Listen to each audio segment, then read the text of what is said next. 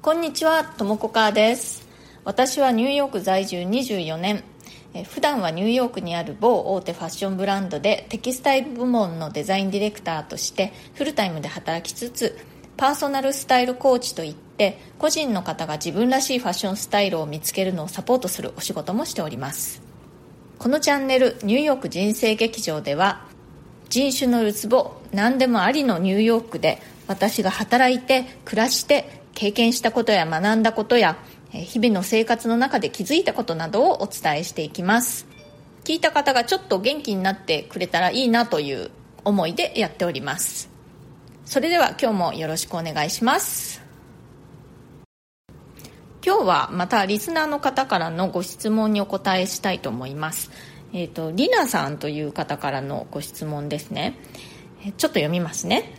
はじめまして。私はとも子さんのお話を聞くとなんだかほっとします。飾らない自然体のお人柄がとても好きです。毎日楽しみにしています。いつもバラエティ豊かなトークをありがとうございます。とも子さんに質問なのですが日本でお部屋探しをする場合不動産屋さんと実際に物件に足を運んでみてピンときたなどあると思います。けれどニューヨーク移住の場合は日本からすぐにいろいろなお部屋を見に行くわけにもいかないですよね。物件探しはどのようにしたのかここだと思った決め手などエピソードをお聞きできたらとても嬉しいです。これからも応援しています。ということでりなさんありがとうございます。とっても温かいメッセージで感激しております私。いやこれからもね本当よろしくお願いします。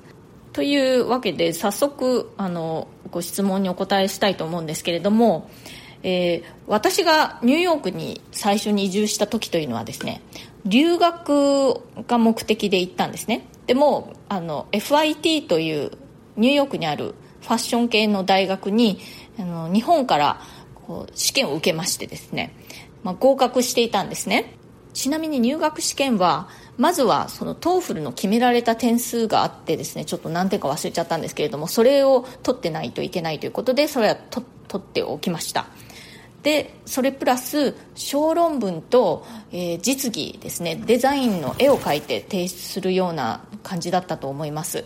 あとは日本での高校の成績とか大学の成績とかを送らないといけなかった感じだったと思うんですけれども。まあすいません。話がずれましたけれどもそんな感じでですね、えー大学に行くということは決まっていたんですね。で当時はですねもう1997年とかですか。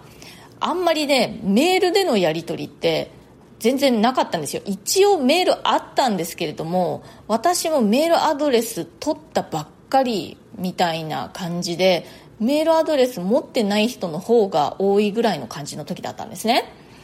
信じられます？もう携帯もないしね。今とはもう別世界ですよ。もう前の世紀ですから。そんな感じなのでいろいろなやり取りは海外とのやり取りはね全部郵送か、まあ、電話ファックスみたいな感じだったんですよね。めんどくさいですよね。でそんなこともありましてあの合格通知は郵送できたんですね封筒に入って。でまあアメリカから日本東京に当時住んでたんですけれども封筒で来てでそれにちょっとなんか時間がかかってしまったのか私がその合格通知を手にした時っていうのはすでに大学の寮の締め切りを過ぎていた時だったんですね。で私はすごくガーンとなりまして私ニューヨークに行ったこともないし知り合いもいないし全然見当もつかないと。大学の寮に入れないっていうことは、まあ、どどうしたらいいんだとちょっと軽くパニックになったんですけれどもちょっとあまりに昔のことでうろ覚えなんですがその合格通知とともに確かねあの寮に入りたくない方はこんなオプションもあるよみたいなあの他のその住むところの案内みたいのが入ってたんですね。でそれを見て、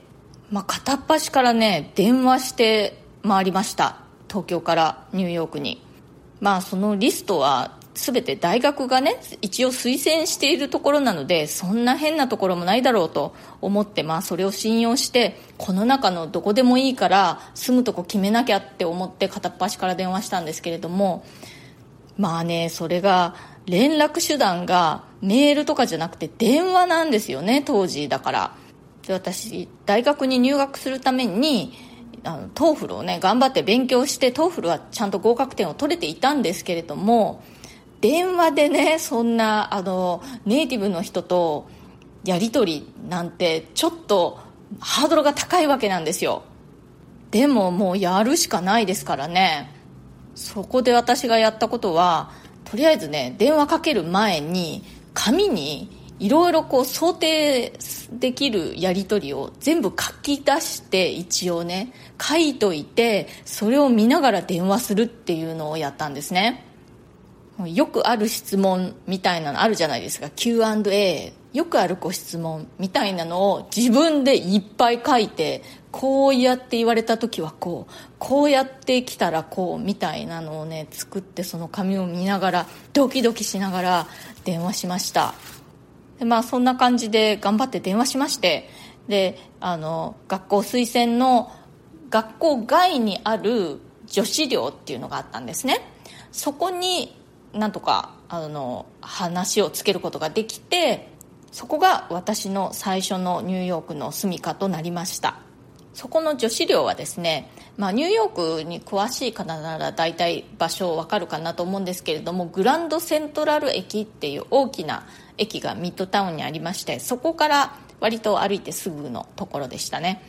であの女子寮といっても学生寮ではなくてさまざまな年齢の方が住んでる感じでしたね。働いてる人もいれば結構お年の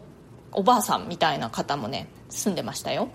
であの食事がね朝と昼じゃないや朝と夜着くっていう感じでした。で部屋は一応個室で、えー、シャワーは共同でもトイレは部屋にあったような気がするんですけどなんかちょっと記憶が曖昧なんですけれどもベッドとね簡単な机とえー、タンスみたいなものがもうついているので身一つで入居できる感じであの最初に住む分にはとても良かったと思います。学校までは地下鉄で行く感じでしたけれども、まあ、近かったですね、まあ、30分かからないぐらいかかるかな、うん、そんな感じでした学校まで。学校がとっても忙しかったので食事付きというのもすごくありがたかったですね。食事はねそんな美味しい食事ではなくてもういかにもアメリカのそういうカフェテリア給食みたいな感じのね雑なご飯でしたけれどもまあそれもまた結構楽しい経験といえば楽しい経験でした。これがアメリカかみたいな感じでね。学校の学食も結構そんな感じでしたね当時は。なんかこういかにも雑なアメリカのご飯みたいなパスタは茹ですぎてるし野菜も焼きすぎ茹ですぎもうビタミンは全て崩壊みたいな感じのお肉はパサパサで巨大みたいな。まあでもいろいろ工夫してねあのまあそれなりに美味しくいただいてましたよ。何にでも醤油をかけたりしてね、まあ、一生あのご飯を食べろと言われたら、まあ、かなりげんなりしますけれども。まああの一時期ね学生の一時期ああいう経験をしたのはあれはあれでちょっと楽しかったなと思います。私がニューヨークで最初に住んだ家というか、まあ、寮はそんな感じで決まったんですけれどもそこには学生時代は結局ずっと住んでで卒業するちょっと前ぐらいかな。卒業の前後に、えー、その後ブルックリンにねあのシェアハウスという感じになりますけれども他のルームメイトたちのいるところに引っ越しました。それは完全にねあの学校のお友達の口コミで FIT その大学にですね日本人の人が何人かいたんですね。私の同じクラスにはいなかったんですけれども別の学年とかあの別の学科の人とかで日本人の人がいてでそういう口コミみたいなので、えー、紹介してもらったところに移りました。そこはブルックリンのねキャロルガーデンズというところでとっても可愛い素敵なエリアでした。家自体もね結構可愛いっちゃ可愛いんですけど結構ボロボロだったんですけれどもまあ広さがまあまああったのと、まあ、仕事をやっと始めたか始めないかそんなぐらいの時だったのでお金もそんなにないしまあ贅沢は言えないという感じで全く不満はありませんでしたね。ネズミが出たりしてましたけれどね。そこでルームメイトになった人たちというのは、まあ、途中メンバーがちょっと入れ替わったりしたんですけれども、まあ、主に日本人のデザイナーだったりデザイナーの卵とかデザイン学生さんとかそんな感じだったんですけれども、まあ、住む前はね顔見知り程度かあと本当に全然知らなかった人いきなり一緒に住むことになったルームメイトになったっていう人もいましたけれどもそこの暮らしを通じてね結構一生のお友達ができたという感じで非常に思い出深い家ですね。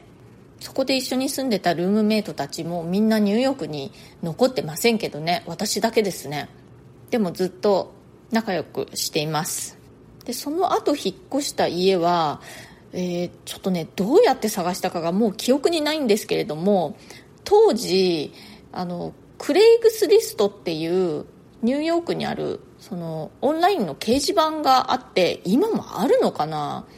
まあ、あるとしてもあんま使ってる人いないと思うんですけれども当時はねそのクレイグスリストっていうオンライン掲示板をみんな見ててでそこでいろんなアパートの情報とかアパートだけじゃなくていろんなもののね家具とかの売ります買いますとか何かを教えますとかこういうの探してますみたいなのをみんながいろいろそこに書き込んでで連絡を取ってみたいなことをよくやっていたんですね。で多分クレイグスリストで見つけたのかな？ちょっと記憶がないんですけれどもそうだったかなと思います。でここ最近はねどういう傾向かというとやっぱりみんなオンラインでお部屋を探す人が多いですねで、ニューヨークでよく使われているのは、ストリートイージーっていうウェブサイトがあるんですね。それでチェックしてる人がすごく多いと思います。ストリートイージーは、あの、お家を買いたい人も、あの、そういう売り物件も載ってるんでね、見ることができますし、あとは賃貸とかも載っていますし、不動産とかアパート情報のオンラインのサイトとしては一番メジャーだと思います。あとはね、まあ、街の不動産屋さんみたいなのも、一応ニューヨークにもあるんですけれども、そういうところの店頭に出ている情報ってもしかしたらまあちょっと古い情報かもしれませんよね。やっぱり最新の情報はネットの方が早いんじゃないかなと思います。ネットで気に入った物件目をつけて、で、連絡を取って不動産屋さんにですね、そこに連絡先が書いてあるので、で、実際に中見せてくださいって言って見せてもらって、で気に入ったらあの申し込むみたいな感じになると思います。人気のある物件だとねやっぱり取り合いになってしまうのでもう即まず申し込まなくちゃいけないのと、まあ、申し込即申し込んでもね何人も複数の人が申し込んでたらやっぱり結構条件のいい人の方が勝つ。みたいなことがありますね。まあでもここ最近はねコロナ以降という意味ですけれども郊外に引っ越す人が結構増えてしまったので結構アパートがね空いてることが多くなってだから大家さんたちは何とかして借りてほしいみたいな感じでね家賃を下げたりとかいろいろなサービスをしてですね引っ越し代持ちますとかね例えば。そんな感じで自分とこにぜひ住んでみたいなアピール合戦が激しかったですけれども最近はねあのようやくそれがちょっと終わってきたかなという。また家賃が元に戻りつつあるのかなという感じがします。はい。今日は、えー、私がニューヨークに移住した時どうやってお部屋を探したのかというお話あとまあ最近のニューヨークの不動産情報？不動産情報ってほどでもないですけどどうやってみんなお家を探しているのかみたいなお話をしました。気に入ってくださったらそれから私の話をまた聞いてみてもいいかなと思ってくださったらぜひチャンネルのフォローもよろしくお願いします。それから質問やリクエストも受け付けていますので私に何か聞いてみたいことがある方は私のプロフィールのところに質問できるリンクを貼ってますのでぜひそちらから送ってください。ニューヨークのことやファッションのこと海外で暮らすこと海外で働くこと